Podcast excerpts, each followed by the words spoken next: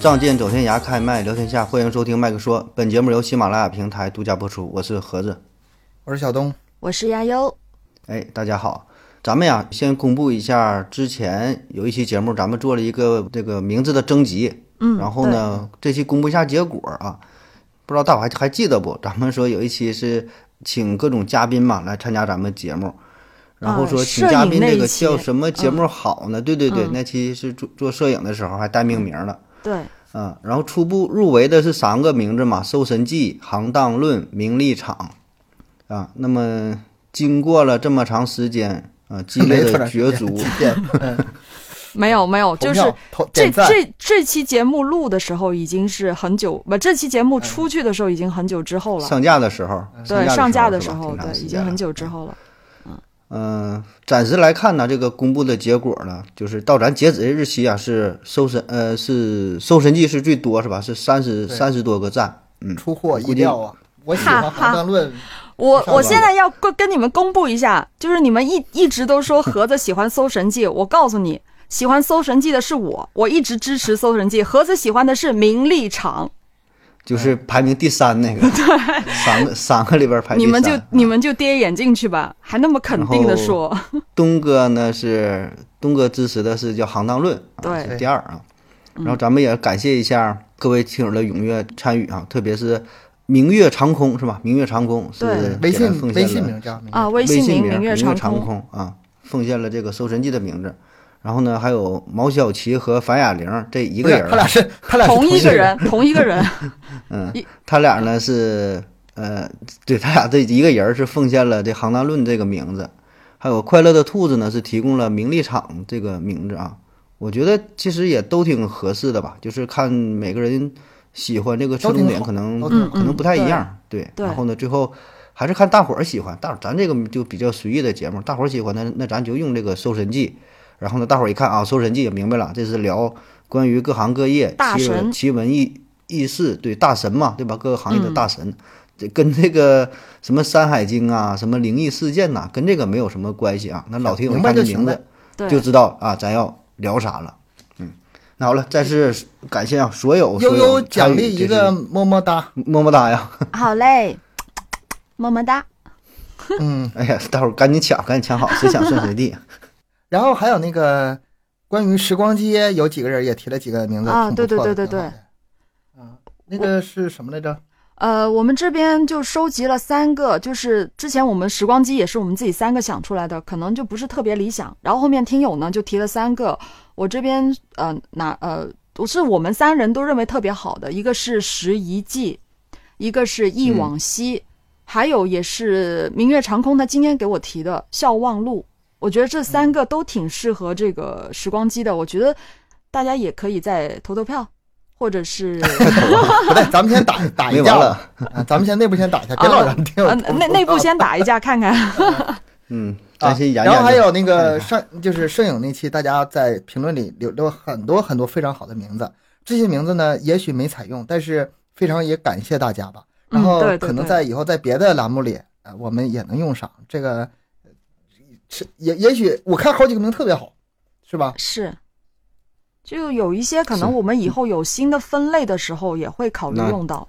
就凭他起的这么好的名儿吧，咱以后就得再多开几个这个门类哈，再几个这个整几个开门类。我插一句啊，就是我有个设想，就是以后咱们现在节目不是少吗？才一百多期，以后整的几千期、几万期的时候吧，这听友听着不方便，然后可以给这些同样的分类摘出来。嗯。呃，转采啊，单列一个专辑呗，是吧？这个专辑上传也好啊，是吧？这个整个这一个都叫《进化园》，里边就专门聊电影了啊。这，都叫《神秘岛》，专门聊神秘事件。听着方便，对吧？哎，都有可能，这都不好说的事儿啊。以后咱越做越大呗。嗯嗯。要这期咱就聊起名吧，聊这也挺好玩了。这一期吧。嗯，聊啥都能聊。回正轨，回正轨。对对对，回到咱们的主题。回到主题啊，这一期啊，一看这个题目啊，有点惊悚啊，是聊一个实验啊，这是到我了这地盘了，聊我我感觉呢，盒子的这个讲的东西都挺惊悚的，就是他的题目，对对，他的题目就一看就是那个挺恐怖的那种。他还和那些什么邪教啊，就一步之之遥啊，是吗？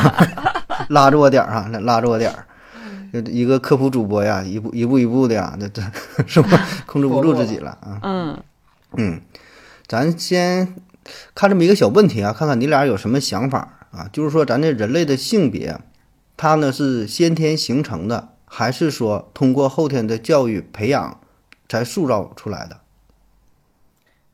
这个有一个电影，其实很能说明问题。嗯哼，就是那个《霸王别姬》。嗯，对不对？那个小孩本来小是小男孩，让他演旦角，然后从小培养到大，就是按旦角培养。嗯，他最后他就是那么阴柔。所以我的结论就是这个，先天后天都有。呃，目前我觉得还是先天为主吧，先天为主。但是你要像到那个《霸王别姬》那种级别的后天培养，那也会产生很大的影响。我是不是说的跟没说一样？这个比例能比例能多少呢？先天跟后天的比例呢？一半一半。你看后天的这个影响大小呗。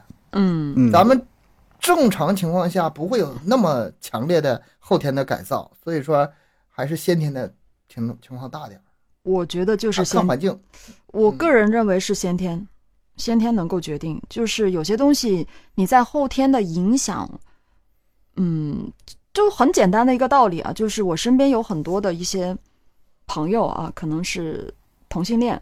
那么，嗯，假如他是那种就是一个男生把自己当女生的那种，其实你你从你出生的开始，你不可能家长父母把你当女孩子培养吧，就不一定啊，都是一般来说都会是大部分的。家长都会正常培养，告诉你男孩子是怎么怎么样，根据孩子的性别，对对对，然后怎么去培养，没有人反过来是吗？对，就很很少会说出生就把他当女孩子打扮这样子，或呢或许会有这种打扮的爱好，但是绝对不可能说真的把你当女孩子培养这样子，还是比较少，不能说绝对没有。但是我那些朋友他是真的有有人是天生他是个男孩子，但是他天生就觉得自己是个女孩子，真的有这样的人。我看过好几个。嗯，就是三岁看小，七岁看老嘛。我初中的时候，那同学大家都说他有点年能强，怎么地怎么地的。嗯，然后跟女生在一起玩的特好，跟男生就特别扭。然后后来我们现在会最近一听他最近情况，人家就是那什么，就是到现在没结婚，然后有一个呃男朋友，嗯，男生，哎，有个男朋友，反正见的多了吧，也也见怪不怪了。没事儿，就是他，就是在我看来的话，他外表是什么性别不重要，重要的是他认为自己是什么性别，他觉得自己是个女生，那我就把她当女生看呀，那也是我的好姐妹啊，这个无关没关系，对我来说是没有关系的。嗯，这个跟什么人的品德呀，什么呃，跟人的这种道德，它没什么关系。嗯，对，这就跟爱吃认知嘛，就跟爱不爱吃麻辣烫一样啊，你爱吃辣就多放点儿，不爱吃呢你就少麻少辣呗，是吧？嗯。嗯，那还有第二个问题，这问题不用俩回答，好像带着这个问题听完这节目最后呢，愿意说说两句，就是你俩想没想没想过自己如果是另外一个性别会是什么样子，怎么个活法啊？不是说现在让你做变性手术，而是你生下来就是说，东哥说生下来，哎，我是个小女孩儿，你想我长大了，然后我是东姐，东姐，优哥，不是说让你现在变性，就是你就打小就想想，哎，那我。对，现在是什么样的日子呢？我是什么样的呢？那，你好好想一想，好好想一想，风情万种的那种，是吗？先先让先让兄弟们快活一下呗，先让兄弟们快活快活。嗯，这个今天咱聊一个关于嗯变性实验的这个问题啊，就是跟刚才聊的这个事儿有关啊，就是关于咱们这个性别到底是先天。就已经形成了，还是后天塑造形成的这个问题，一直存在很大的争议啊。主要呢，无非就是两派，对吧？一个呢，就是生下来是男孩是女孩，已经命中注定了，这个不只是你的性别注定了，你以后你的性格整整个这个成长啊，整个这个性格都是注定下来的啊。那另外一派呢，就认为说咱这个性别是嗯，主要靠后天塑造的，就是你这个孩子的父母怎么培养啊，这个社会怎么去教育他。从小到大，你是按男孩养，按女孩去养啊？那就正因为咱们父母这绝大多数，你就不不说绝大百分之百吧，应该都是吧？你生男孩保证都是按男孩养，虽然可能小的时候喜欢女孩打扮打扮，或者是有的管这个女孩也有叫儿子那么去叫的，嗯，但是说没有哪个父母变态到说，嗯，男女就是性别上互换这么去培养，这没有，这个没有，不是绝对是有的，但是非常少，这个我也太少了，对，就有这样的事情，对对对对，但也就那都是凤毛麟角啊，就是很少很少的情况。而且呢，这个事儿你说确实是很难去验证，对吧？因为毕竟每个人的家庭情况不太一样，每个人你说都是一个小孩，他都是一个个例。你自己长大了，你家里边有什么教育啊？父母性格怎么样？家庭环境怎么样？你很难有说服力啊，没法去证明啊。那今天这个实验呢，就比较特殊哈，可以从一个层从一个侧面吧来证明这个。性别啊，到底是如何形成的？嗯，这个事儿呢，是发生在上世纪的六十年代啊，准确时间是一九六五年八月二十二号，地点呢是在加拿大。这一个家庭当中呢，诞生了一对双胞胎男孩儿。你看，这就交代了哈，双胞胎男孩儿，你就能想得到了。接下来就是这两个孩子就能进行一个对比。这老大呢，咱就管叫大柱子。老二呢，就叫二毛子 啊，这个比较接地气儿，比较好记啊。盒子，你起你起的吗？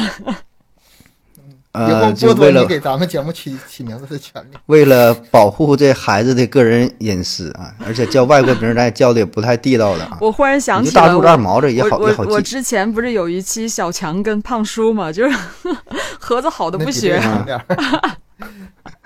你看咱这名这一听能听出来啊，一个老大，一个老二啊。双胞胎，而且呢是同卵双胞胎，同卵就是一模一样，一模一样的，嗯，就可以说是基因一模一样的，长得也像，性格哪哪都像那种叫同卵的嘛，就就是分不清，一般人分不清，连父母有时候都分不清啊。简短截说，这俩孩子呢不但长得一样，性格很相近，得的病也是一模一样啊。当这两个小孩六个月大的时候，这个父母啊发现这俩小男孩包茎的问题很严重。啊，包镜问这个，哎，等一下啊，等一下啊，呃，我呀，我的概念中，这个孩青春期以前，这男孩儿他不都包茎吗？六个多月包不包茎，着什么急呢？哎呦，这还算还还挺懂行是吧？这是你专业范围是吧？这个稍微稍微多说两句啊，就是包茎对包茎这个事儿呢，呃，基本上吧，不说百分之百，绝大多数小男孩出生。基本都会有包茎，啊，这个叫生理性包茎，自然存在的。但是随着年龄增长吧，慢慢这个包茎呢就消失了，它就长开了。一般呢到了两三岁左右，有的三四岁有早有晚，慢慢的长得就好了。如果说你长大了，比如说三四岁、四五岁啊，嗯，还是包的挺严的，呃，这时候可以考虑去做手术啊。你要说不做手术，自己什么翻开使劲洗一洗啥的，这个不那么绝对啊。主要呢就是看你这个情况的轻重啊。但咱说这个这两个孩子，大柱子和二毛子，他俩这个包茎呢是属于非常非常严重的，严重到什么程度呢？这小孩尿尿都费劲，尿不出来，这口啊都快要堵死了，一尿尿就嗷嗷哭。哎，那你这个就得这就重了。嗯，家长呢带俩小孩就去医院那就看吧，医生一看这很典型啊，嗯，这没有什么可以研究的，那就得是做手术啊。你想什么保守治疗、吃药啥的也不管用，手术也简单，小手术很常见，那做吧。于是啊，就在医院做手术了。大柱子手术很顺利，很简单手术。二毛子这个手术发生了非常严重的医疗事故。这个医生误操作啊，用这个电刀止血的时候，正常把这个皮儿剪掉，有出血地方出血点呢，用这个电刀止血啊，操作不慎，把这个二毛子这个生殖器就完全就给烧毁掉了。我天呐！哎，这小孩儿也是这比较比较稚嫩呐，可能对吧？这个皮肤也比较稚嫩。哎，反正就是出现了这么这么一个事儿。而且那个年代，上上世纪六十年代，包括在美国，也没有什么太好的就是阴茎再造的这种方式啊。要说现在的话，可能呃有一些先进的技术啊，是有一些补救的措施。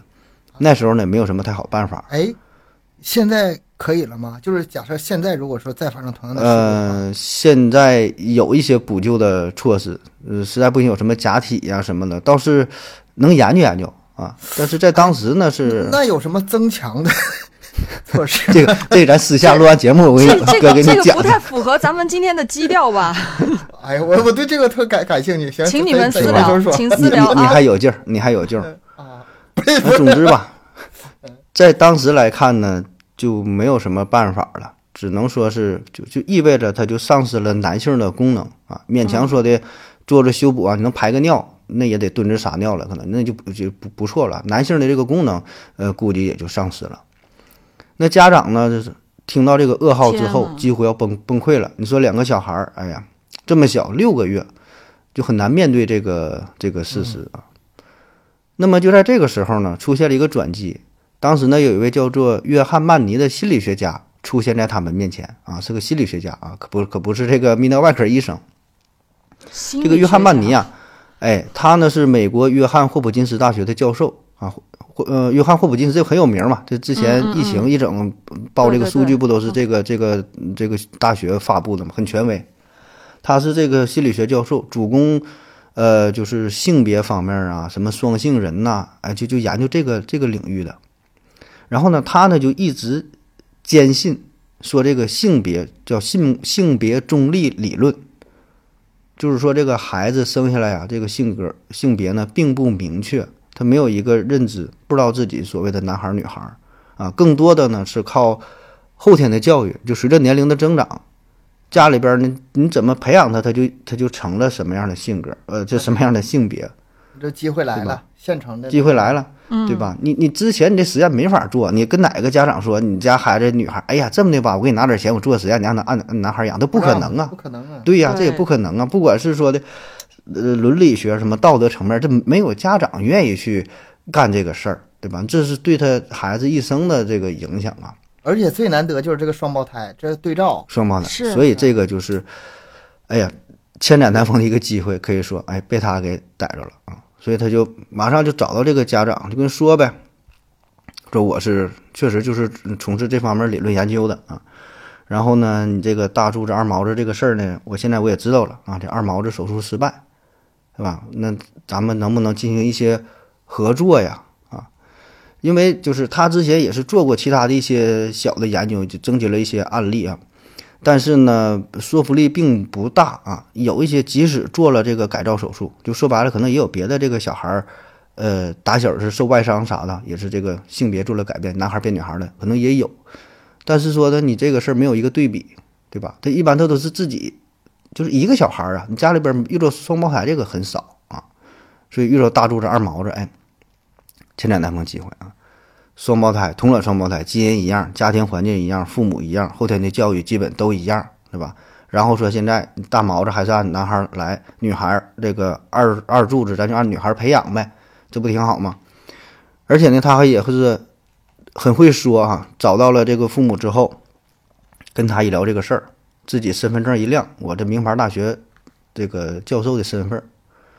而且确实结合当时医疗手段，咱也说了这个事儿啊，你也弥补不了，没法再造。嗯，那你想一下，如果真的就任其发展，你长大之后，你这个二毛子的话，他咋办？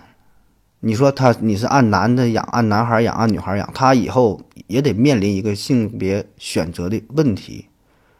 所以呢，莫不如咱就趁小啊，继续。做后续手术，来个一了百了，把他这个睾丸也给切掉，然后呢再打一些这雌激素啊，咱就按女孩养呗，对吧？这不也挺好吗？你俩男孩压力买房啥的也挺大，对吧？这一 一儿一女，对吧？一儿一女，子女双全，再凑一个好字，是吧？你看这多幸福！外国人还挺讲究，还认汉字，当时不容易，不知道怎么说的哈，反正我就能想能想到这个这个场面啊。那老两口一听，那事已至此，他也就只能这样了，对吧？你要你要不然你说能咋办？所以你就就接受了约翰曼尼的这个提议。那就这样，在这个二毛子二十二月二十二个月大的时候，不到两岁，嗯，接受了睾丸切除手术啊。因为之前说的是，呃，电刀打掉了他这个生殖器嘛，那睾丸还存在呀。那主要是睾丸不分泌这个雄性激素嘛，所以把睾丸得切除掉。切除掉之后。呃，还得呃打一些激素啊，做一些这个外阴局部的一些手术，而且这都不是一次做完的，他得陆陆续续的啊，后续怎么去做啊。二毛子呢，这时候呢也改名了，嗯，叫二萌子啊，你再叫二毛子不好听了，一个小女孩。萌萌哒的萌，破名肯定也是你起，对，就是合着起的。那这能你能听出来呀？你能听这听着，这不是你看还像这回像这回事儿。然后就，开始又打一些这个雌激素啥的，进行这个性别改造。那为了加强这双胞胎对于各自性别的认知，这约翰曼尼教授呢，经常去他们家里边呢进行探访督促呗。说没事呢，就给这两个小孩啊看这个。男性、男性、女性裸体的照片儿，啊，就是反复刺激、强化，就是想巩固这两个小孩对于性别的认知啊。当然，他更深层次的原因就是想佐证自己的观点。他不说是这个性别中立论嘛？所以呢，他得想方设法的极力的进行就培养啊，让他俩就从小。能有一个更加深刻的性别认知，就是说大大的这个大柱子哈，你你你是男孩儿啊，你看男孩儿长什么样啊？这个跟女孩儿区别，身体不一样啊。二萌子，你看看啊，这二萌子，你看看这个女孩儿是什么样的啊？你看你看你什么样的？这就是从小就有点儿，嗯，进行一些强化。正常来说，这么小的时候，咱也不会进行说是性教育是有一定是是需要的教育，但你也得结合年龄、方式方法啊。但他可不管这么多。打小就强化，拔苗助长了，太过了，我感觉。对，而且最过分的是啥呢？他让这个哥哥大柱子，甚至是爬到了这个二萌子身上，就让这个小孩啊模拟出这个性爱的动作。啊，这就有点就是就是胡来了。对啊，过分了。嗯，他就是为了想让自己的理论得到证明嘛。他按他的话说，他说这种行为可以。呃，使两个人产生更加强烈的这个性别认知啊，就是说，你看这个男孩应该这样啊，女孩应该这样。这个，他这个，要么这个专家呀，这个心理学家呀，他这个就不是正统的，有点儿，嗯，流氓，这有点那什么了；要么就是他太急于取得这个，太急于求成了，就想认证认证自己的理论呗。嗯。然后呢，在七岁的时候，你想想，二蒙子七岁的时候。这约翰曼尼教授呢，还向他展示一组照片啊，记录了一个这个孕妇啊，就是整个分娩、产下婴儿的过程。嗯，你想给七岁小孩看这个，七岁，所以就说吧，有点早。他说嘛，这个是对小孩进行性教育啊，让这个女孩知道啊，我身体有什么特点呢？啊，这个分娩的过程，对吧？这女性啊是嗯得生孩子的啊，怎么生的？就一直给他强化这些事儿，就让他产生这个。性别认知其实吧，就是包括他其他的所有的这个行为啊，我觉得还都可以理解。你就想象一下，咱孩子去那个科技馆，科技馆里有那种男女区别的，然后什么孩子分娩，就是胚胎慢慢变大，嗯，讲一讲啊，出生什么的。这我家孩子六七岁也能看得很明白，也都知道是怎么回事了，这都是正常。但是让那个哥哥爬在妹妹身上，这个性爱的太胡来了，那个那个真的是过分。其他还可以理解，嗯，而且我感觉这个版讲的话也是，呃，更多的呢，应该用一些比较卡通的一些形象，哎，嗯，你不能说的真人真事儿，你这就拿出这日本小电影给人看了，对吧？你画的卡通点儿啊，大概说身体的部位如何如何，这个倒是行，让他有这么念想，不至于的这是什么童年呢？这是真的，那么好可怜啊，我觉得一开。一开始呢，整个这个实验基本是按着约翰曼尼他这个剧本儿啊来上演的，呃，可以说是挺顺利的啊。确实，这个二萌子，也就这个二毛子啊，呃，小小年纪也是表现出了女性的这个这个气质啊，举止非常优雅。然后呢，小屋啊，房间整的干净的、立正的啊，跟这男孩儿不一样。这大柱子这屋里边扔的乱七八糟的，袜子扔的摇哪都是，一整出去玩。浑身泥点，就想吧，小孩儿、小男孩儿对吧？小女孩儿到了六七岁这时候，其实，呃，你从他的言谈举止啥的，你保证能看出来，保证不一样啊。你小女孩到哪文文静静的，到那一坐对吧？小男孩儿的说话呀、动的没有老实时候啊，所以这个性别的差异，哎，挺明显了。那么到这对双胞胎九岁的时候，这约翰曼尼就迫不及待地发表了自己的论文。你看，很明显吧？两两个双胞胎，对吧？本来都是男孩儿，着急，然后就就是为了按男孩来，嗯，证明哎，老二按照女孩来，你看现在跟我想的一样，这个言谈举止，整个俩人表现很明显，对吧？性别中立论，那就是培养来的嘛。所以他就发表论文。那么他这个论文结果阐述之后，哎，确实就证明了他之前的这个理论啊，嗯，可以说这个是比较有说服力了。对吧？同同卵双胞胎，同样的家庭，同样的这个环境，然后呢，按照不同性别来这个培养之后啊，那么就长成了，得到了不同的结果。可以说，从嗯实验的角度来说，这不有有一个参考的、有对照的嘛？那么一时间，他这个性别中立理论啊，也成为了科学界的主流。那没人反驳呀，你这玩意儿呢，人家确实这实验搁这摆着呢，大伙儿呢不得不相信。那么，约翰曼尼教授也可以说是名利双收。嗯，那名儿也有了，对吧？那钱自然也都来了。那到这儿哈，他这个性别中立理论似乎是画上了圆满的句号。那如果说这双胞胎以后哈依然是按照这个自身的这个性别改造后的性别顺利成长的话，这个似乎也确实是一个挺完美的结局，对吧？咱说大柱子不用说了，你就是男孩正常。你老二这个二毛，如果一直真的是女孩，把自己当做是一个女孩，自己也是。嗯，咱说不知道这些事儿的话，性格一直这么培养的话，其实咱说也行，也算是不幸中的万幸了，对吧？这个事儿你也改变不了，那就这么长。但是他是不是也也也挺好？哎，就是何子，我想问一下，就如果他呃真的是把自己当成一个女孩子的身份去生活下去的话，他要不要一直打那个雌激素啊？需要啊，他需要啊，他体内没有分泌不了，他得一直靠那个激素维持啊。哦。还嗯，还是挺惨的。如果就算他是愿意的话，其实也并不是一个正常。那保证是一个，保证不是一个正常状态。对，而且那么说还是早期，就是之前也没有这方面的经验。嗯，他那个很多都是处于理论或者实验阶段，就是打激素也不见得，比如说呃打的那个药物是对的呀，或者是量量是合适的呀。嗯，那那这这这个就得去跟泰国学一学，是吗？嗯。但是那时候确实没有，这是呃属于研究刚刚开始的阶段，没有更多的参考的数据啊。但是说这个事儿啊，就到这儿才算是这对双胞胎悲惨命运的刚刚开始。孩子慢慢长长大，到这个青春期了。那么到了青春期之后，哎，这个问题就表现出来了。这个二蒙子。他就表现出了很严重的性别认知障碍。之前也许是他年龄比较小，也许是可能生长发育还没到位啊。那么到了青春期之后，哎，他就不太正常，跟以前就不太一样了。嗯，就是说他这个性格和爱好啊，他是不可控的啊。像之前说，哎，怎么挺文静啥的，那么这个时候到了青春期就开始变得焦躁，表现出这种男性的性格，呃，各种这种逆反的心理。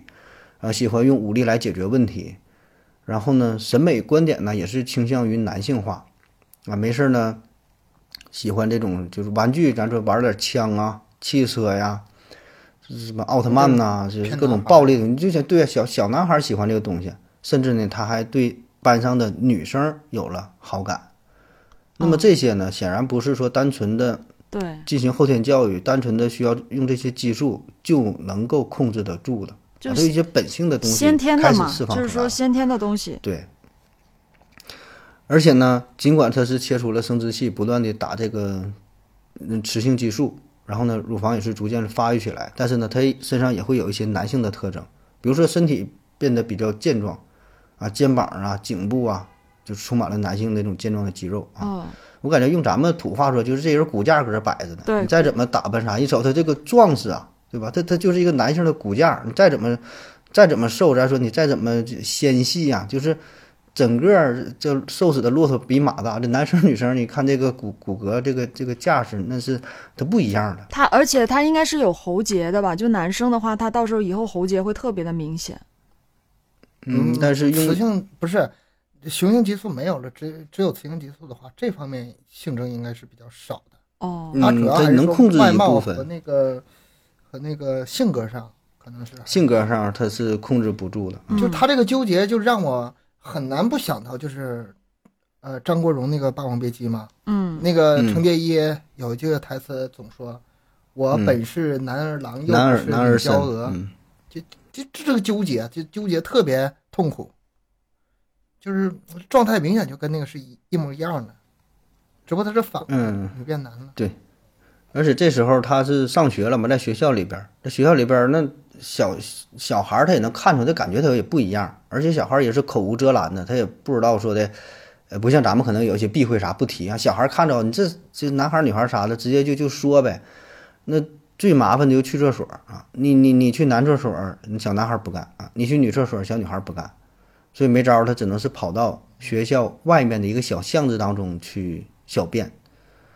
所以这段时期青春期之后，就是对于他来说呀，无疑是非常痛苦的，压力呢是非常巨大的。这个时候，这个问题才是逐渐展现出来。那么，到了他十四岁的时候，他就开始拒绝注射激素了。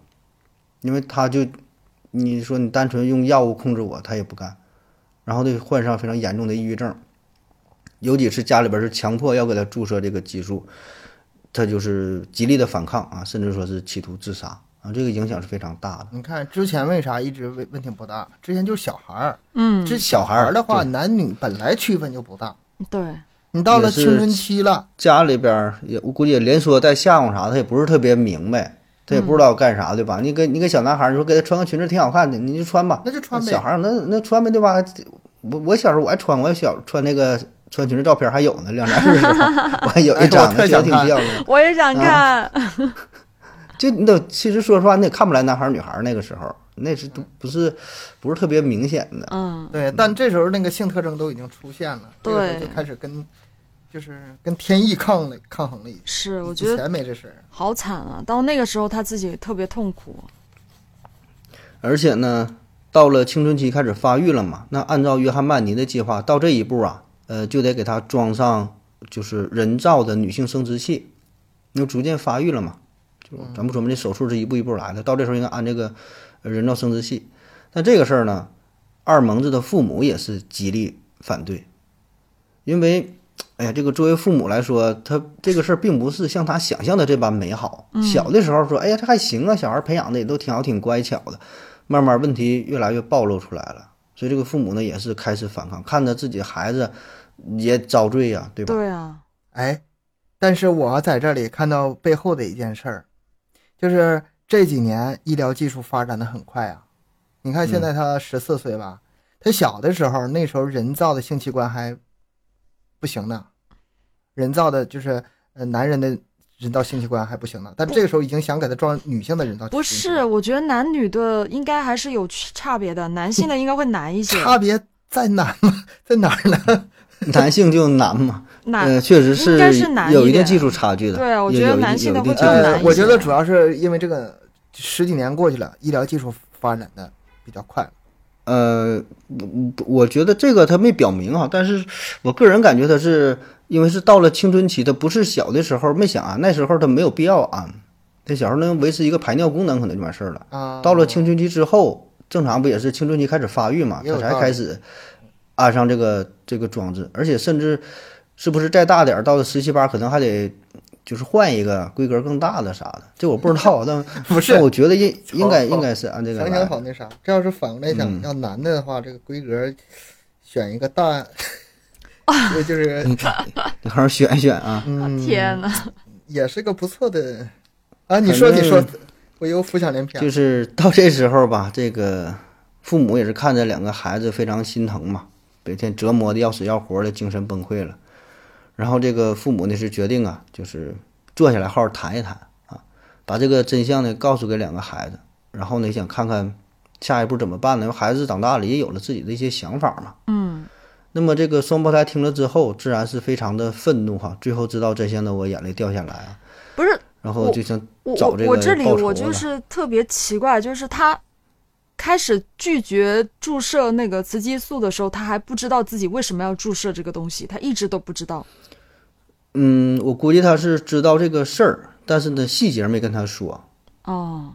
就是比如说手术失败呀，然后说找到这位约翰曼尼医生啊，这个整个治疗的这个过程啊，可能没说那么细呗。但是他十几岁的时候，他他长大了，他啥都知道了。但是他每天做这种事情，他难道没有怀疑过为什么自己跟普通的女生不一样？到底是什么原因？可能会骗他呀，不能会骗他呀。就是说，比如说你有什么先天性疾病啊，你有什么的，可能就是没把这个整个这个事情真相告诉他呗。哎，好反正就是说到这时候才算是交代了这个实底儿。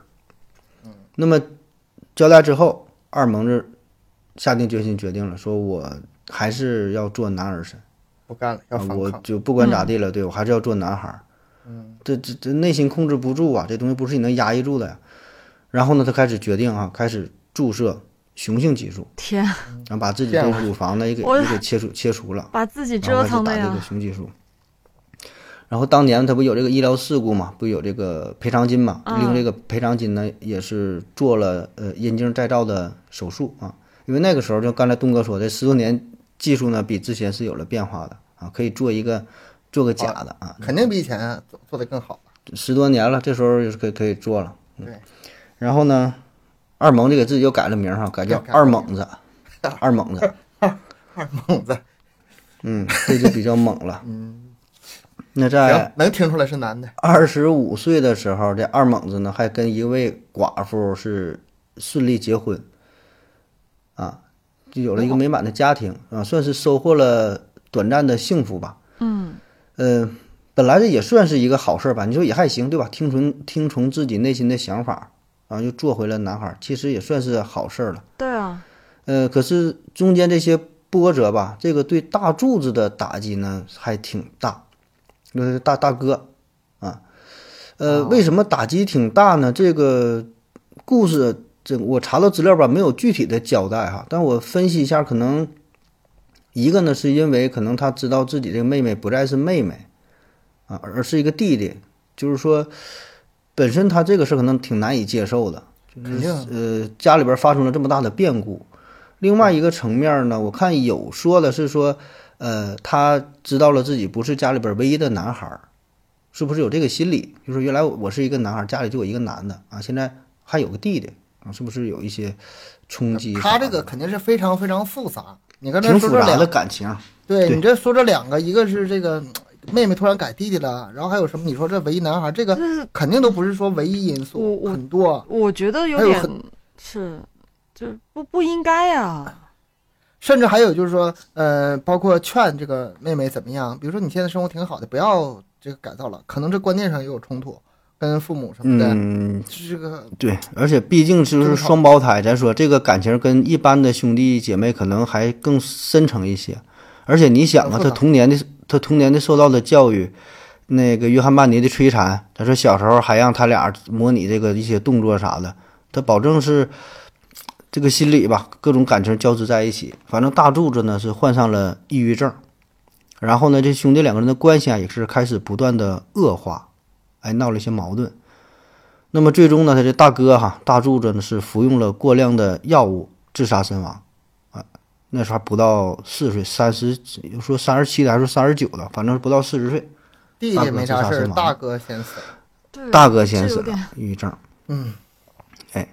那么这大哥的离开呢，对于这二猛子无疑啊也是一个沉重的打击啊。那么他自己的生活呢也是很不顺利啊。嗯，不管是说情感上整个这个经历啊，再加上经济上啊，经济上就没有钱。你说他这你说去找什么工作也不好找。那后来呢是把自己的经历写成了一个小说，想卖给一个电影商人啊。就是我这个自传，你说还算是挺吸引人的是吧？就拍个电影啥的，想卖点钱。结果呢，很不幸哈，这个钱呢被骗了，啊，这小说这个被人卷走之后，一分钱没得到。那么之后呢，他跟他妻子的生活呢也也不顺利啊，两人呢是分居了，反正就是不和谐吧。那么最后啊，是在种种的打击和压力之下，呃，最后这二猛子呢也是走上了不归路啊，嗯，结束了用一把猎枪结束了自己的性命。悲剧。那么，这个事儿哈，到这儿啊，这才算是整个实验的终点。那么这事爆发出来之后哈，悲剧揭发了，暴露出来。呃，所谓的性别中立理论哈也被赶下了神坛。那么约翰曼尼啊，这也是臭名昭著了啊。然后这都是你看，这是八几年的事儿了吧？那么这个时候也是呃，科学呀、医学的研究变得更加呃理性啊，更加有什么伦理审核呀，就是这方面也是得到了关注啊。你像之前可能也并不是在意这些事情，很多实验也都是就就就非非常随意啊。那么现在都是越来越严格了。现在别说是人了，是吗？你拿动物什么做实验，都得是符合人性，呃，符合伦理。啊。所以现在也是探用其他一些方式吧，探讨对于性别形成的这个这个问题。我感觉这个悲剧从根儿上来说啊，它这个就是这个根儿上它就不对。一个心理学家，嗯，你研究这事儿研究的明白吗？他这个不只是心理上的问题啊。他这个涉及到什么生理啊，什么甚至社会学一方面的因素太多了，是吗？因素很多，是。而且那个时代，我我我不知道什么时代啊，但是那时候基因肯定还没研究很明白呢，可能 X Y 染色体还没还不知道怎么回事。六六几年，嗯。那那你说，如果说把呃很复就是综合的学科，把所有的因素都加进去的话，这事其实很容易得出结论的。你你再怎么。后天改造你 X Y 染色体改造不了，是，这基因本来就决定了呀。我觉得就是先天性的东西。嗯，反正现在主要主流的观点吧，还是是认为说是先天性决定为主。嗯，后天的环境啊，什么教育啊，可能保证是会起到有一定呃一定的作用，保证是有一定作用。嗯，但是你没法从根本上进行改变。就是我觉得可能会有一些嗯性格或者生活习惯的一些影响吧，后天教育上会有一些影响。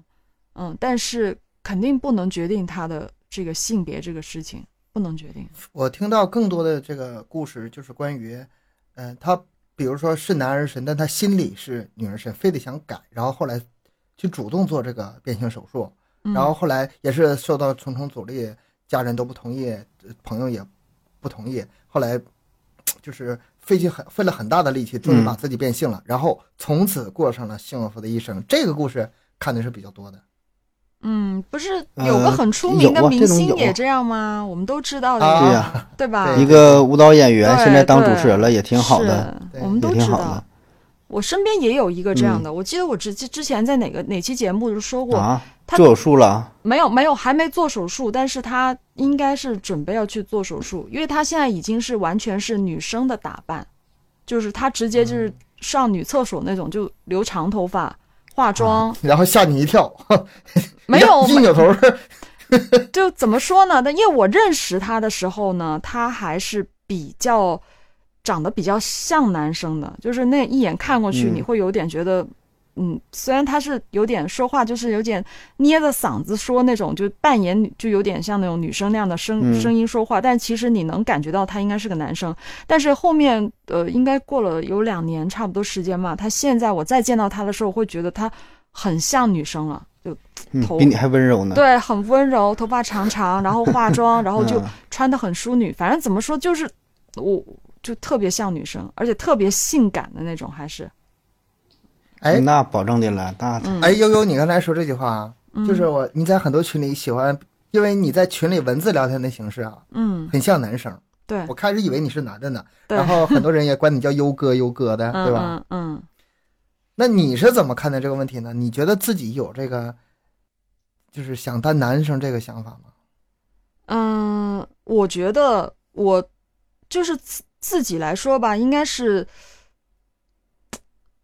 其实我我在想，会不会有些人他其实天生的话性格会比较相对中性呢？当然，根本上我是个女孩子，我这个从小家里也也会想啊，像培养一个淑女那样去培养我。像我妈很小的时候就会让我琴棋书画什么特别淑女的东西都让我去学，但是我会觉得我不是特别喜欢这样的东西。其实我个人会。更喜欢偏中性一点的，就是男生可能喜欢的运动类，我也会比较感兴趣，但是也不完全是。但是你从根上还是觉得自己是一个地地道道的女人，是吧？对对对，是女生是的，只不过我觉得相对而言性格会中性一点。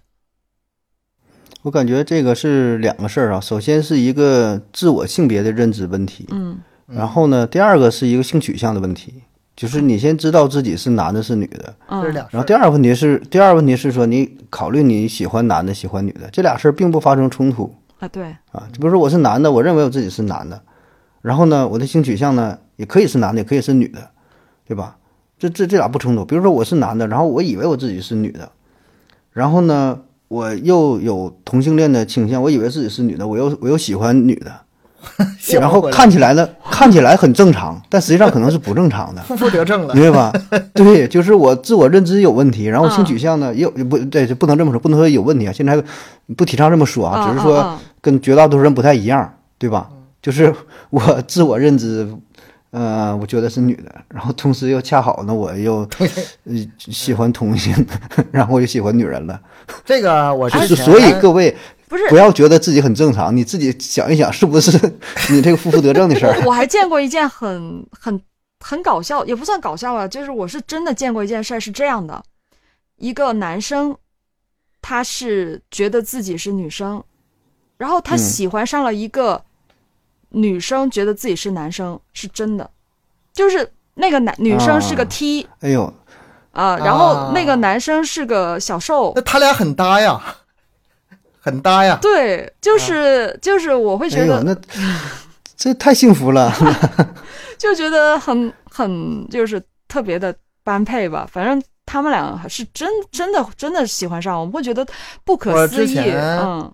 呃，看过一个观点是什么呢？也是一个研究吧，就是这个世界上没有百分之，就是对自己心理认知啊，百分之百是男或者百分之百是女的。嗯啊，是他这是有比例呗，比例的。对，有的人可能，咱咱先不不说他是男是女，先不说，他对自己认同可能百分之六十是男的，百分之四十是女的，或者是百分之八十是男的，百分之是女的。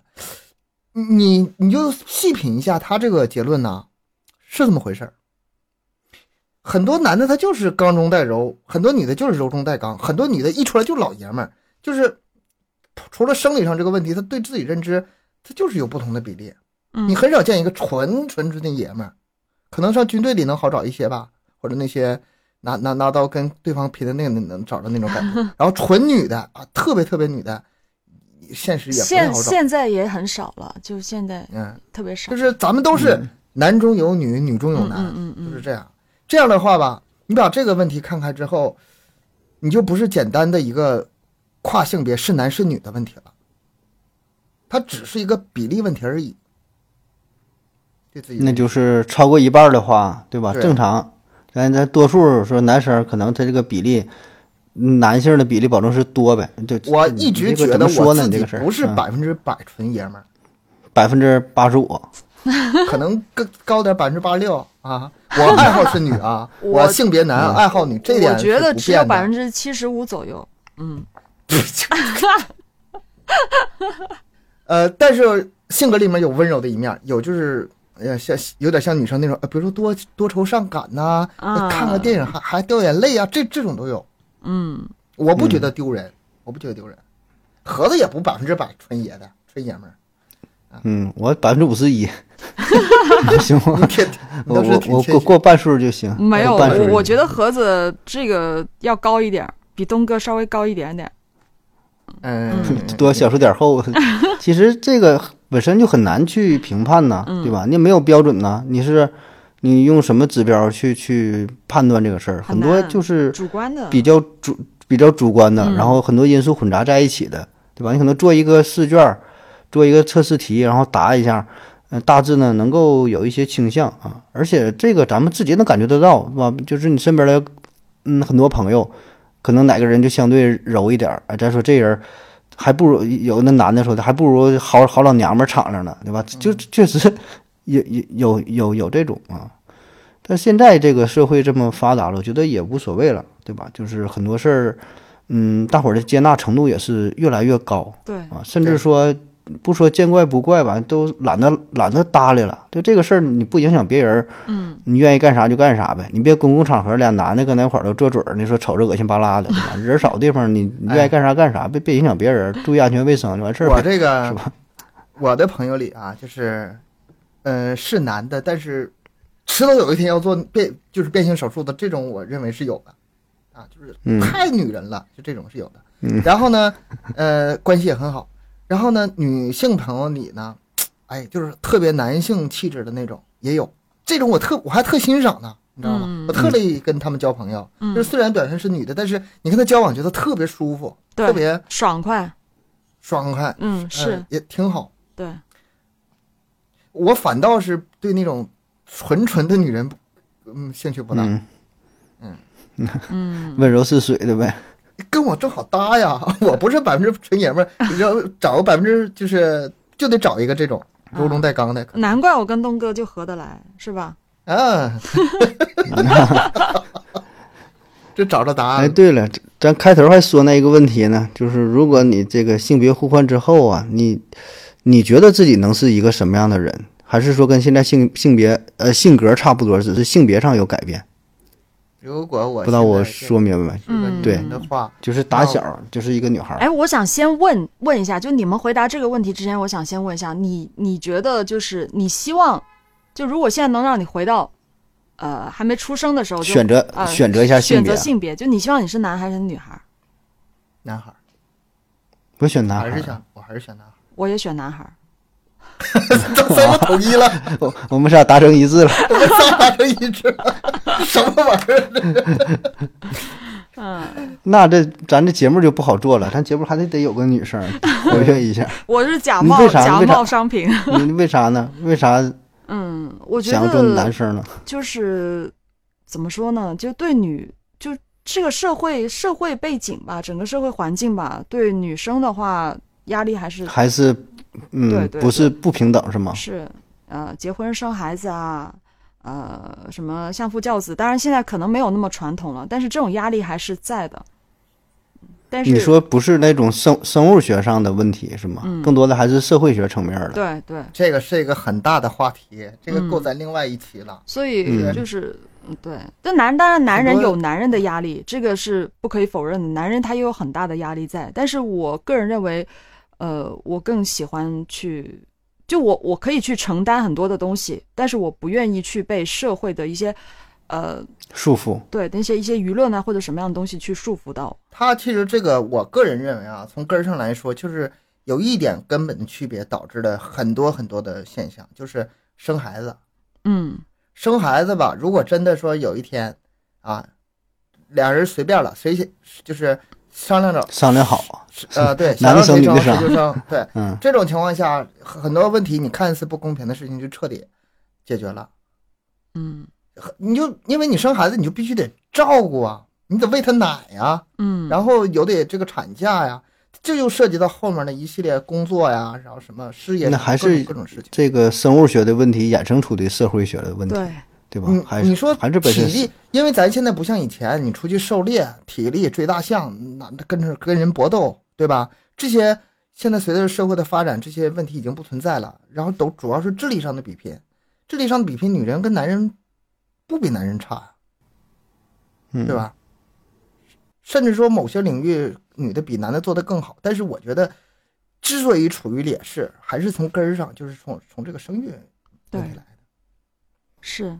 这个你改不了，你这个你就改不了啊！等等以后改造了，兴许把那个受精卵放男的肚子里边，没有保不齐的事儿。以后啊，试管试管出来，全部试管出来，试管也得有有母体，呃，没有就没有母体的试管那种，哎，多好。为啥说我想选做男性，不想做女性呢？就是也是，一。女的太累了，就是管的事儿太多了，管孩子、做家务。我我是男的，我是真不乐意碰这些事儿。嗯。然后，如果我变成女性的话，我想那得找一个爱我的男人，找一个像我，找个像我这样的男人。没想过这个。找个像，找个主播。风情万种，你不是说你肯定风情万种吗？那我既然是女人，我得把我女人的优势发挥出来，不能，对呀，拧拧着干。嗯，嗯，盒子呢？你俩呢？盒子呢？想先听盒子。我呀，我要当个女性的话，咱俩好闺蜜。首先是不太想当啊，你要说当的话，可能保证不会有太大变化。我觉得我当女性的话，我就我就完蛋了，就是保证做不好，就觉得特别麻烦嘛，也就是没有心思去去打扮，去收拾，对吧？你像男的夏天我穿衣服，裤衩背心儿，我都不用特整个踏拉板就出去了。你女生的话，你再怎么着，再不不打扮不收拾，你不得换套衣服，不能搁家里边穿啥你就穿啥，你不也得是头发你得得捯饬捯饬，对吧？你想的怎么是这些这么细节的东西啊？就这一点细节就能反映出很多问题了。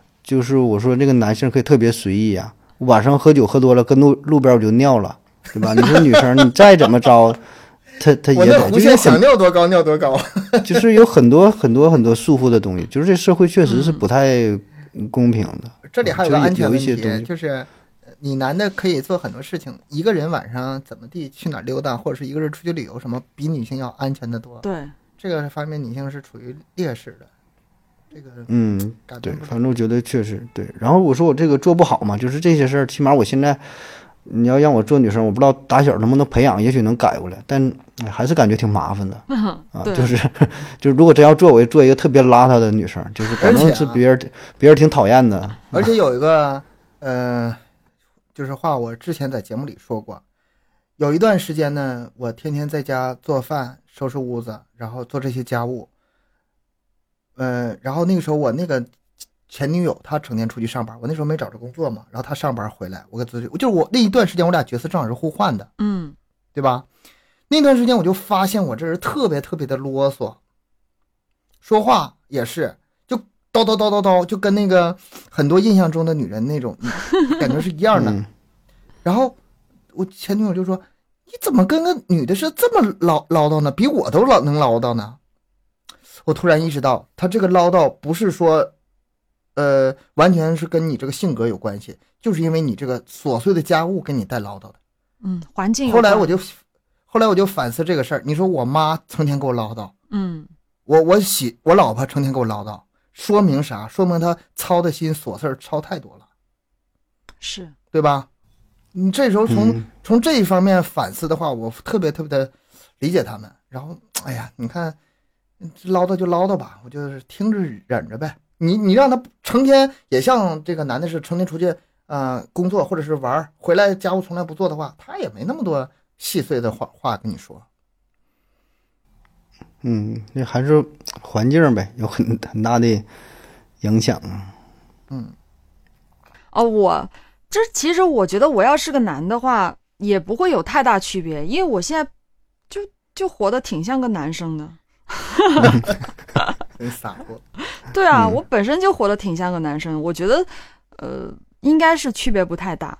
反正也天天就那样，除了除了有女性特征以外，其他的也就。运动裤啊，T 恤啊，短头发呀。哎呀，其实你别说你再怎么性格像男生，穿的像男生，头发像，这这些都不重要。我就从你说话上，你你还是地地道道的女人，你知道吗？这个我也承认啊啊，我自己确实是个女生，但是我觉得，如果作为一个能成为一个男生的话，真的是太好了，太爽了。哎，你说私下联联联系联系啊，给你找几个好点大夫。算了，下辈子吧。下辈子，下辈子行，下辈子咱还做节目，你做男生，我东哥做女生，咱再整一个，可以互换一下，嗯。好。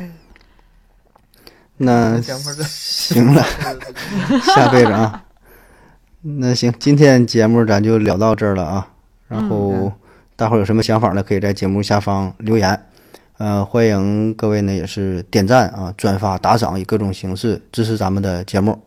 呃，也可以加入咱们的微信群啊，可以先关注咱们的公众号麦克说 Plus 啊，在这里呢可以获取更多内容，然后呢可以进入到微信群，呃，也可以呢进行商务合作啊。然后咱的更新时间啊是三七二十一啊，希望你准时准点的收听。好了，感谢各位，拜拜，下期见，拜拜。拜拜。拜拜拜拜拜。